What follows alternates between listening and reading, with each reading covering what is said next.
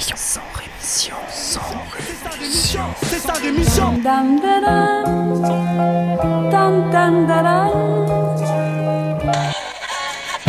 de mon sang rémission. Des médias en masse, leur discours fout des audits. Ils parlent du bruit et des odeurs, les plus polis parlent d'exotisme. Équipe d'acharnés sans rémission, pourquoi on se calmerait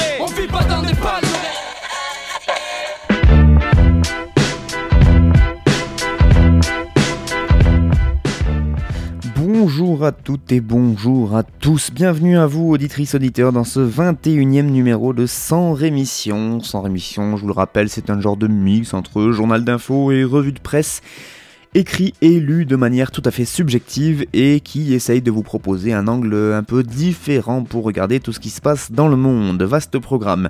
Aujourd'hui, par exemple, on ira en Chine, au Honduras et en Méditerranée orientale. Oui, oui, oui. Et en France, on parlera d'enfouissement de déchets, mais pas à Bure. On parlera de violation de droits des patients en psychiatrie ou encore de refus de fichage ADN. Mais avant de commencer à parler de tous ces sujets très intéressants, il y a tout un tas d'autres sujets dont je ne vous parlerai pas, soit parce que je les trouve moins intéressants, soit parce que les autres médias en parlent déjà beaucoup trop, soit tout simplement parce que je n'aurai pas le temps. Aujourd'hui, par exemple, je ne vous parlerai pas des éditions Milan qui ont finalement annoncé qu'elles ne réimprimeraient pas un livre pour préadolescentes, un livre intitulé On a chopé la puberté. Et ce livre a suscité un mouvement de colère sur les réseaux sociaux car il a été jugé très sexiste. Une pétition qui rassemblait dimanche dernier euh, près de 144 000 signatures pour demander donc le retrait de cet ouvrage de la vente accuse donc ce livre de véhiculer des clichés et une image dégradante des femmes. Une page en particulier a provoqué la colère des internautes. On y voit une adolescente se promenant dans la rue, interpellée par un garçon qui lui dit Mignon ces petits tétons. Et alors le livre lui conseille de changer de soutien-gorge ou de superposer des débardeurs pour cacher évidemment. Ces tétons. Il y a beaucoup d'autres pages qui étaient un peu plus que limite même, euh, mais du coup euh, Milan a annoncé qu'il euh, ne réimprimerait pas le livre, il l'a déjà imprimé une fois, c'est déjà trop tard, mais bon ils vont pas faire la même erreur une deuxième fois. En même temps ça aurait été plutôt bien d'avoir des bouquins qui préparent les jeunes filles à notre société machiste, misogyne et patriarcale, non? Non, bon. Pas un mot non plus sur Bure, où les opposants au projet d'enfouissement continuent d'essayer d'empêcher les travaux de se développer tranquillement. Le week-end dernier, un gendarme et trois opposants ont été légèrement blessés lors d'affrontements euh, qui ont eu lieu aux abords du Bois-le-Juc, euh, selon la préfecture. Les gendarmes mobiles ont fait usage de gaz lacrymogène pour repousser les opposants vers une route départementale. Ils ont alors tenté d'ériger euh, ces opposants une barricade avant d'être tous redirigés vers le village de Mandre en Barrois, d'où ils étaient partis. Je vous rappelle que pour avoir de vraies infos sur ce qui se passe là-bas, il y a un site à aller consulter, il s'appelle vmc.camp, et euh, c'est sur celui-là qu'il faut aller euh, chercher les infos et pas sur n'importe quel autre média mainstream.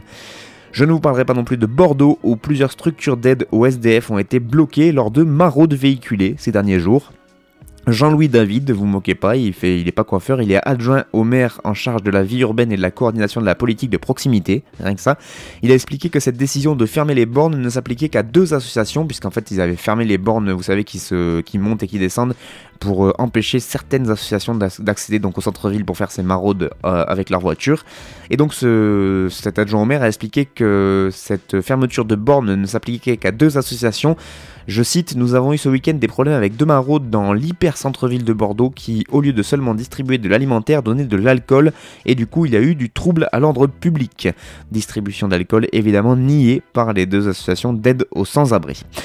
Enfin, pas un mot sur la CIMAD qui vient de rappeler qu'on n'a jamais vu autant d'enfants enfermés en centre de rétention.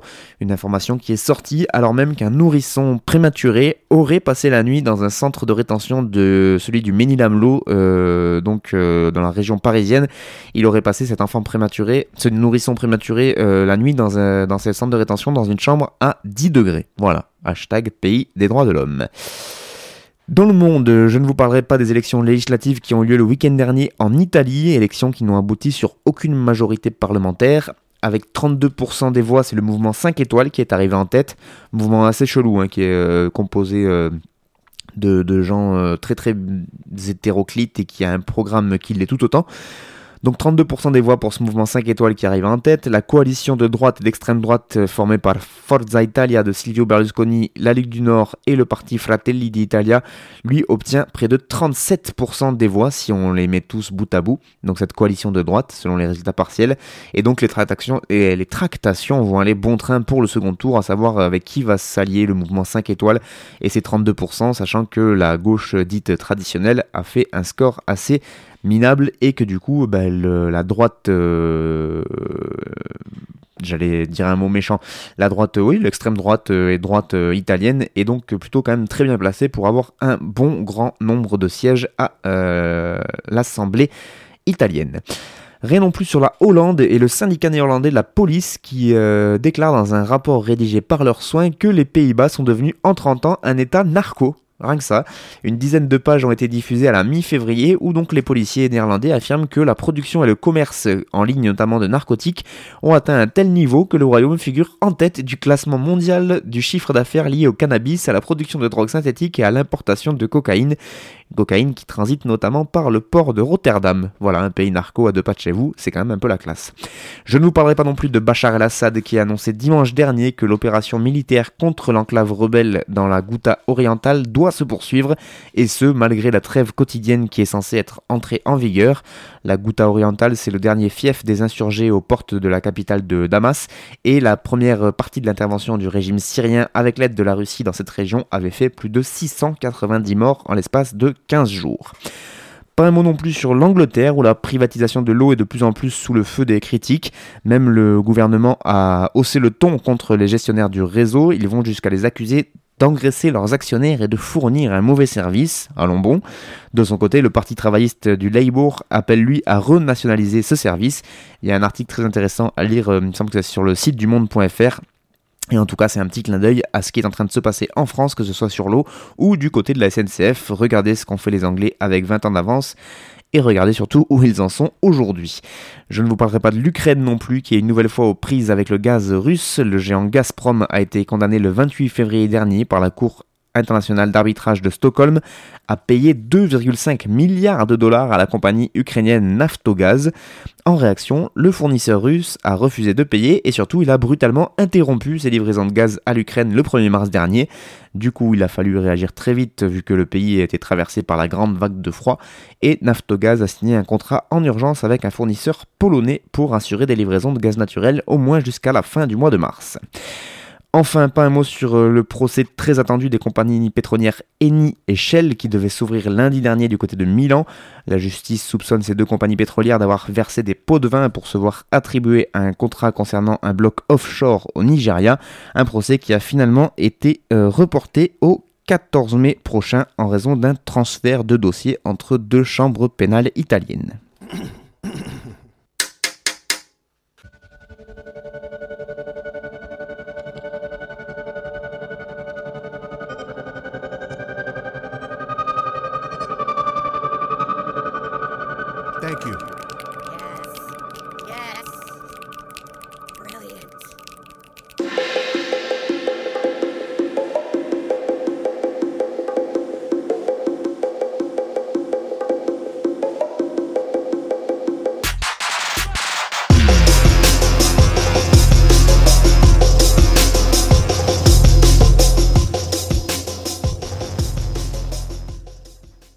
Allez, on commence les informations internationales du côté de la Chine où l'ONG Human Rights Watch a alerté le grand public sur la situation dans ce pays où désormais les dissidents politiques seraient arrêtés grâce à des algorithmes prédictifs à partir de données massives collectées par la vidéosurveillance et les contrôles policiers. Euh, tout ça se passe surtout dans la région du Xinjiang, qui est proche du Tibet, du côté de l'ouest de la Chine. Dans son communiqué, euh, Human Rights Watch déclare, je cite, ouvrez les guillemets, pour la première fois, nous sommes capables de prouver que le gouvernement chinois utilise les big data et les algorithmes prédictifs non seulement pour violer les droits à la vie privée, mais aussi pour placer arbitrairement des gens en détention. C'est notamment euh, Maya Wang, qui est chercheuse donc à Human Rights Watch et qui est basée à Hong Kong, qui a mené cette enquête. En cause, un système informatique qui agrège des données sur les personnes sans leur consentement. Celui-ci va puiser dans les vastes réservoirs des données personnelles que constituent notamment les images tournées par les caméras de vidéosurveillance, dont certaines en Chine sont équipées de logiciels de reconnaissance faciale, voire de capteurs infrarouges qui leur permettent d'identifier même dans l'obscurité. Ils vont aussi piocher dans les vérifications de cartes d'identité ou de plaques minéralogiques effectuées par les postes de sécurité qui sont très nombreux au Xinjiang, mais aussi ils surveillent les mouvements bancaires, les données de santé ou encore les connexions Wi-Fi de téléphone ou d'ordinateur. Tout ça s'est rassemblé sur une plateforme qui s'appelle IJOP, c'est un acronyme euh, qui voudrait dire à peu près plateforme intégrée d'opérations conjointes, hein, c'est très compliqué. Cette plateforme existerait depuis août 2016. Une filiale du groupe China Electronics Technology avait en effet annoncé en 2016 le début d'une collaboration de sous-traitance avec le gouvernement régional du Xinjiang afin de compiler et d'analyser les données liées au comportement individuel de chaque citoyen. Par exemple, cela, mentionne notamment le signalement de toute activité inhabituelle. Des détails aussi euh, infimes, on va dire, que la possession de trop nombreux livres peut être reportée dans le système informatique si leur présence ne trouve pas d'explication telle qu'un emploi de bibliothécaire ou d'instituteur ou de professeur. Les points de contrôle automobile mis en place par les autorités reçoivent en temps réel les cibles prédites par le système afin de pouvoir les contrôler, déclare Maya Wang, toujours dans ce, dans ce rapport de Human Rights Watch. Mais dit-elle, les habitants du Xinjiang ne peuvent pas résister ou se permettre de remettre en cause cette surveillance de plus en plus intrusive sur leur vie quotidienne, parce que la plupart d'entre eux ne connaissent même pas l'existence de ce programme de boîte noire, ni même la façon dont il fonctionne. Sachez que des projets similaires de sécurité prédictive seraient en cours de réalisation dans d'autres régions de la Chine, mais la surveillance serait quand même plus poussée au Xinjiang puisque cette région de la Chine est en proie à des violences depuis des années sur un fond de conflit ethnique entre la communauté musulmane des Ouïghours et la communauté, euh, l'ethnie majoritaire des Han en Chine. Sachez que d'après le rapport de Human Rights Watch, cette exploitation des données de masse, donc qui est souvent réalisée à l'insu des personnes surveillées, a déjà conduit donc à des arrestations et des placements dans des centres de rééducation politique extrajudiciaire avant même que des délits aient pu être commis. L'étude de Human Rights Watch s'appuie sur, notamment sur des déclarations publiques ainsi que sur deux sources euh, non identifiées qui ont vu fonctionner ce programme. Direction la Méditerranée, maintenant, où depuis quelques semaines le gaz naturel est source de nombreuses tensions, surtout donc du côté de la Méditerranée orientale. En effet, ces gisements de gaz naturel sont répartis en différents blocs et on a par exemple euh, le bloc 9 de gaz naturel qui, est, disputé entre Israël et le Liban et donc qui est devenu l'objet de menaces entre les deux pays.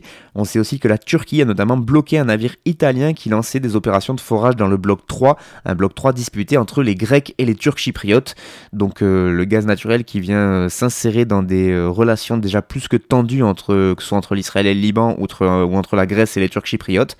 Bref, des tensions qui illustrent l'évolution en fait du paysage stratégique de cette Méditerranée orientale depuis 2009. Les calculs géopolitiques et économiques causés par la découverte du gaz ben, créent de nouvelles alliances et raniment de vieilles rancœurs, surtout dans cette région du monde qui est quand même déjà en proie à pas mal de tensions, on va dire. Avec moins de 2% des réserves mondiales, ce bassin oriental de la Méditerranée ne figure pas parmi les grands groupes d'exploitateurs de gaz naturel, mais la découverte de gaz en Méditerranée constitue quand même un facteur de changement dans la géopolitique mondiale en raison surtout de son emplacement stratégique. Les compagnies gazières françaises, italiennes, américaines et russes figurent évidemment parmi les principaux investisseurs dans les trois principales étapes d'exploration, production et exportation de ce gaz méditerranéen.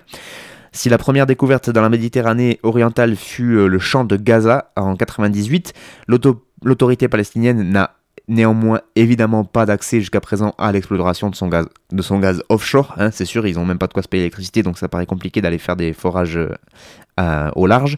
La réconciliation Fatah-Hamas en octobre dernier n'a pas été suffisante pour lever les restrictions maritimes qui sont imposées par Israël à la bande de Gaza, puisque Israël interdit l'exploration tant que le Hamas contrôle encore cette bande de Gaza. Et pour l'instant, en l'absence d'un accord diplomatique avec l'autorité palestinienne, eh c'est toujours de fait le Hamas qui contrôle la bande de Gaza. En ce qui concerne le Liban, la ligne bleue qui avait été tracée en 2000 avec Israël n'avait pas été étendue à la mer, ce qui a provoqué évidemment un différent euh, au niveau bah, de, du coup de, ces différents gisements, un différent qui s'étend sur 860 km bah, d'eau euh, à qui on ne sait pas à qui elle appartient. En fait, du coup, on ne sait pas si c'est au Liban ou si c'est annexé par Israël. En décembre 2017, les armées libanaises et israéliennes avaient entamé des négociations assez discrètes, le tout parrainé par les Nations Unies pour délimiter justement cette frontière marine. Mais la décision israélienne de construire un mur le long de la frontière terrestre avec le Liban avait fait euh, bah, dérailler les négociations, et du coup le Hezbollah avait décidé de prendre le devant de la scène dans ce conflit, et euh, donc euh, a commencé à vouloir prétendre avoir des, des, des, vues sur ces gisements de gaz. Cependant, rien n'indique pour l'instant à ce stade que le Hezbollah ou Israël soit pour l'instant euh, désireux d'aggraver la situation euh, ou de trouver un compromis. Pour l'instant, c'est un peu en stand-by tout ça. Et c'est un peu le même scénario qui s'est déroulé du côté de Chypre, donc quand l'entreprise italienne Eni a annoncé qu'elle avait fait une importante découverte de gaz au sud-ouest de l'île de Chypre. Aussitôt, les forces navales turques présentes dans la région euh, sont intervenues pour arrêter ce forage. La Turquie demande comme précondition de, cette exploration, donc de ce gisement, que les Chypriotes turcs reçoivent leur part des avantages financiers que va amener la production. Voilà, sachez qu'il y a beaucoup plus de détails et même des cartes qui sont très très bien faites sur un, excellent article qui est paru sur le non moins excellent site Orient 21, 21 en chiffres romains, donc euh, croix, croix, bâton, n'est-ce pas? Et vous pouvez aller donc sur Orient 21, vous trouverez cet article qui nous parle de cette Méditerranée orientale et des différents enjeux qui sont euh, euh, prégnants en ce moment, et ça pourrait être une future poudrière même si on parle de gaz. Enfin, un dernier mot pour finir au Honduras, où il y a deux ans, Berta Cáceres, une militante écologiste reconnue internationalement avait été assassinée pour s'être opposée à l'implantation d'un projet de barrage hydraulique, eh bien sachez que depuis l'enquête piétine et que les auteurs euh, intellectuels du crime restent encore impunis. Euh, alors même qu'en novembre dernier, un rapport international a mis en évidence la participation de nombreux agents de euh, l'État hondurien, de hauts dirigeants et d'employés de l'entreprise euh, de l'entreprise DESA, l'entreprise qui gère la planification. leur participation à cet assassinat a été reconnue, mais pourtant toujours pas d'inculpation en tout cas pour ceux qui sont censés être les commanditaires de ce crime.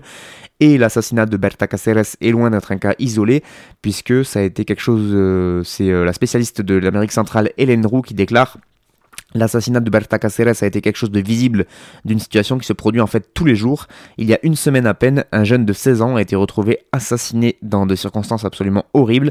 Il a été torturé, il était aussi impliqué dans la défense de l'environnement, c'était une personne connue pour ça et il avait seulement 16 ans. Voilà, sachez que le Honduras est aujourd'hui considéré comme l'un des pays les plus violents au monde, notamment pour les défenseurs euh, de l'environnement. Selon Amnesty International, depuis 2010, c'est plus de 120 d'entre eux qui ont été assassinés.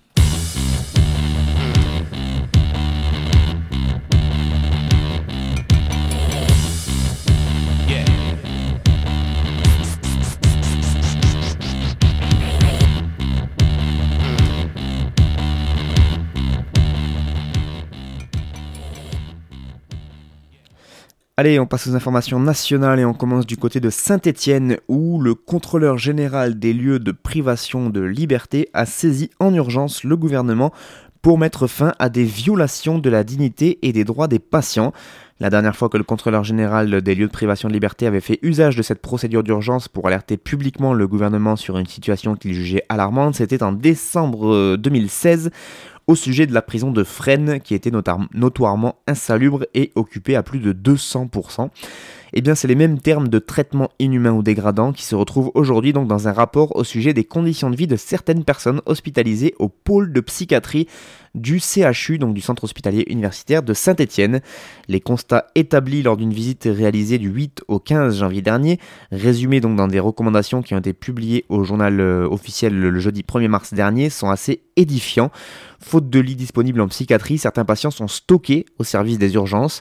Au moment du passage de l'équipe de contrôleurs de l'autorité indépendante, 5 patients relevant de la psychiatrie se trouvaient ainsi aux urgences générales du CHU depuis 3 ou 7 jours.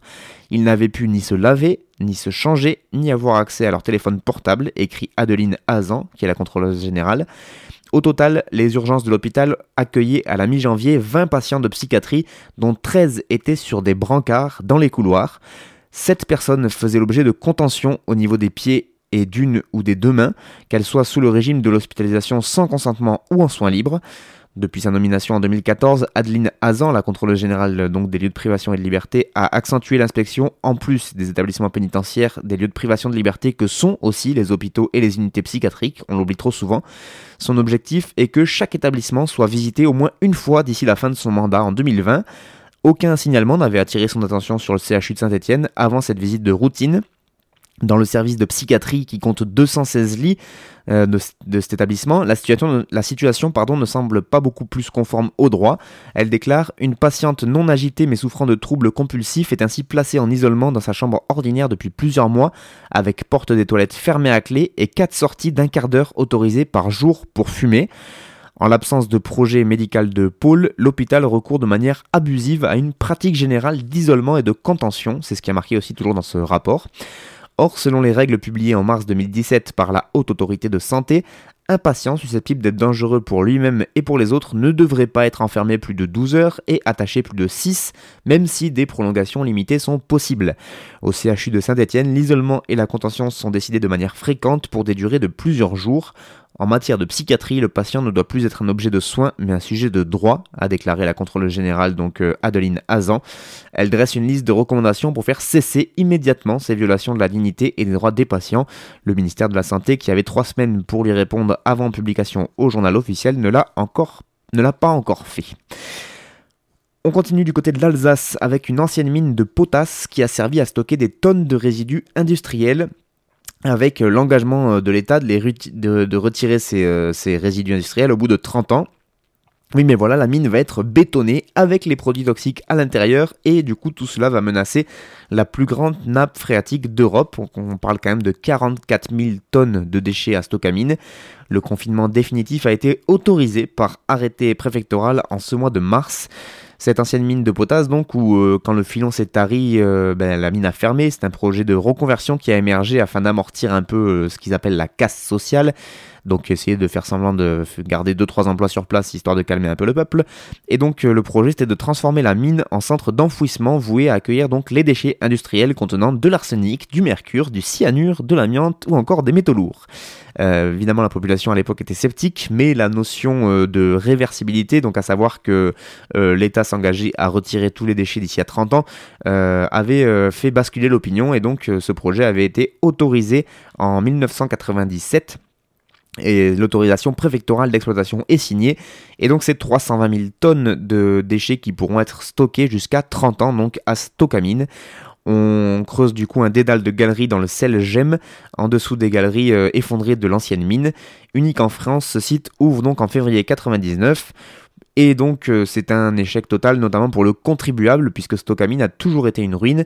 Si on évacue évidemment le volet social direct dès le début, puisque les promesses d'emploi euh, n'ont jamais été tenues, parce qu'au plus fort de l'activité de la mine, c'est finalement seulement une trentaine de personnes qui avaient été embauchées.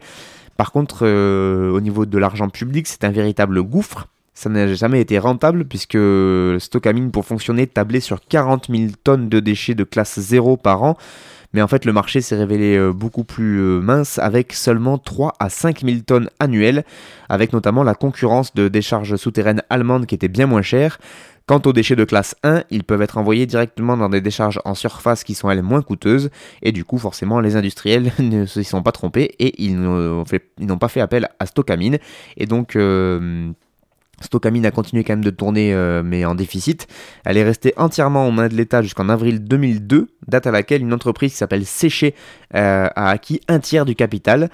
Oui, mais voilà, à peine six mois après, cette privatisation euh, partielle, un incendie s'est produit. Il a fallu deux mois pour éteindre le brasier au sous-sol et 74 travailleurs ont été intoxiqués en cause la fermentation de déchets qui ont euh, suinté sur place, des déchets que donc le repreneur séché était venu stocker sur place.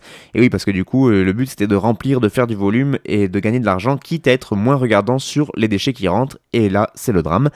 L'ex-directeur et l'entreprise séchée ont été condamnés et euh, du coup, plus un déchet n'a été envoyé au fond.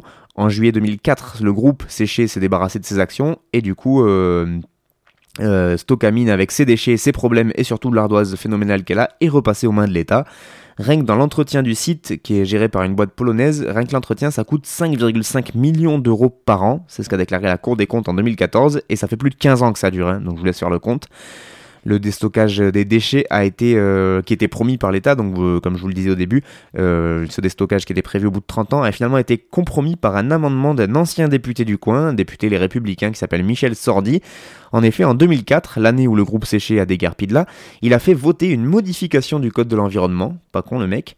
Jusqu'alors, les déchets stockés en couches géologiques profondes devaient être retirés au terme de l'autorisation d'exploitation, donc les 30 ans. Et, euh, et du coup, il l'a passé en illimité. Voilà, il n'y a plus besoin d'autorisation de, d'exploitation. Ça peut éventuellement être étudié après 25 ans de fonctionnement, mais c'est pas obligatoire, quoi. Et du coup, avec son amendement, il suffit que l'apport des déchets dans l'incite ait cessé depuis un an pour pouvoir euh, bah, le laisser en bas. Et donc le projet qui a été euh, accepté par la préfecture en ce mois de mars, c'est le bétonnage avec tout ce qui reste de déchets au fond de la mine et tous les risques donc euh, d'écoulement dans la nappe phréatique, etc. Un chantier donc complètement hallucinant et inédit qui va débuter d'ici la fin de l'année. Décidément, les poubelles géantes souterraines s'accumulent, que ce soit du côté de Bure ou donc dans cette partie de la France du côté de l'Alsace. Ça promet quand on va déterrer tout ça si on, déterre un jour. On finit avec un procès qui a eu lieu lui le 1er mars dernier, le procès de Fabien, militant anarchiste qui avait refusé le prélèvement de son ADN en novembre dernier. Eh bien le procureur de la République lors de ce procès n'a réclamé aucune peine contre lui et la décision a été mise en délibéré par le tribunal correctionnel de Saint-Gaudens en Haute-Garonne. Le jugement devrait être rendu le 15 mars prochain. Il n'y a aucune raison de me ficher, je n'ai pas d'antécédent judiciaire et il n'y a pas de risque de récidive, a déclaré Fabien avant son procès. Il avait été arrêté et menotté et placé en garde à vue alors qu'il tenait une table d'information sur les compteurs Linky à Saint-Gaudens. Ça s'est passé au mois de novembre dernier. Il a découvert ce jour-là que le parquet de Toulouse avait ordonné la prise de son ADN. La raison et le motif invoqué, c'était sa condamnation à un mois de prison avec sursis lors de manifestations contre la loi travail en 2016 où il avait, selon euh, ses euh, soutiens, euh, empêché l'arrestation musclée d'un sans-abri. Pour Fabien, en dehors de le fliquer pour son activité militante ou de la volonté de l'État de ficher toute la population, il n'y a pas de justification à la prise de son ADN, d'où son refus pour lequel il était poursuivi et pour lequel il est passé en procès donc ce 1er mars. Et donc la procureure n'a rien réclamé, une attitude donc du ministère public qui est pas qui est un peu étonnante, qui est pas si fréquente pour un délit qui notamment peut amener jusqu'à une peine maximale d'un an de prison et 75 000 euros d'amende. Du coup, euh, Fabien est assez optimiste. Il espère que le tribunal suivra les demandes donc de son avocat et prononcera sa relaxe totale le 15 mars prochain. Une relaxe que ce militant souhaite mettre à profit d'ailleurs pour encourager un combat collectif allant au-delà des personnes incriminées, le combat donc contre le ADN avec euh, ben, en ligne de mire la, constitution d'un collectif autour d'autres cas de refus de prélèvement euh, d'ADN dans la région et dans la France entière qui sont jugés actuellement. Euh, en tout cas, euh, s'il mène cette lutte, il pourra toujours s'appuyer sur une décision de la Cour européenne des droits de l'homme qui a eu lieu en juin 2017, qui a condamné la France au titre de l'article 8 relatif à la vie privée.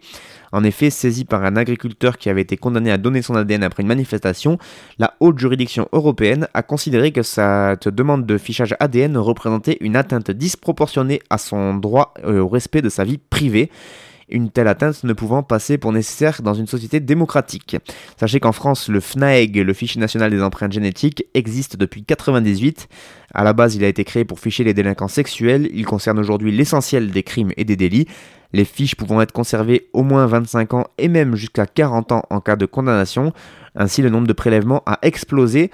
De quelques milliers de prélèvements à peine au début des années 2000, on est passé à 2,5 millions de prélèvements. 2,5 millions de prélèvements en septembre 2013, d'après les derniers chiffres communiqués par la CNIL, la Commission nationale de l'informatique et des libertés. Sur ces 2,5 millions euh, de prélèvements, 430 euh, 000 seulement concernent des personnes condamnées, je vous laisse faire le calcul. Les 1,9 millions restants ont été majoritairement prélevés dans le cadre de garde à vue, puis conservés dans les fichiers de la police, alors même qu'aucune poursuite n'avait été engagée. Donc souriez, vous êtes fiché.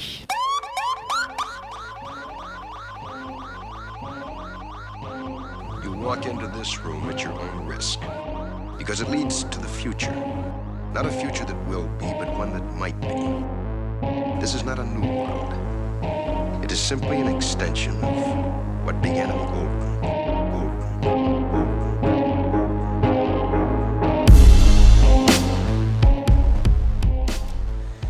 C'est la fin des actualités euh, sans rémission, de sans rémission euh, pour euh, cette semaine. Merci beaucoup à vous de les avoir écoutés. au pause musicale, c'était LP, producteur du groupe new-yorkais Run the Jewels. Et voilà, un peu à la pointe de l'expérimentation électronique dans le rap. Et donc un très très bon producteur américain, LP. Et ben voilà, merci beaucoup à vous d'avoir suivi ces sans rémission. Et je vous donne rendez-vous la semaine prochaine pour toujours plus d'infos.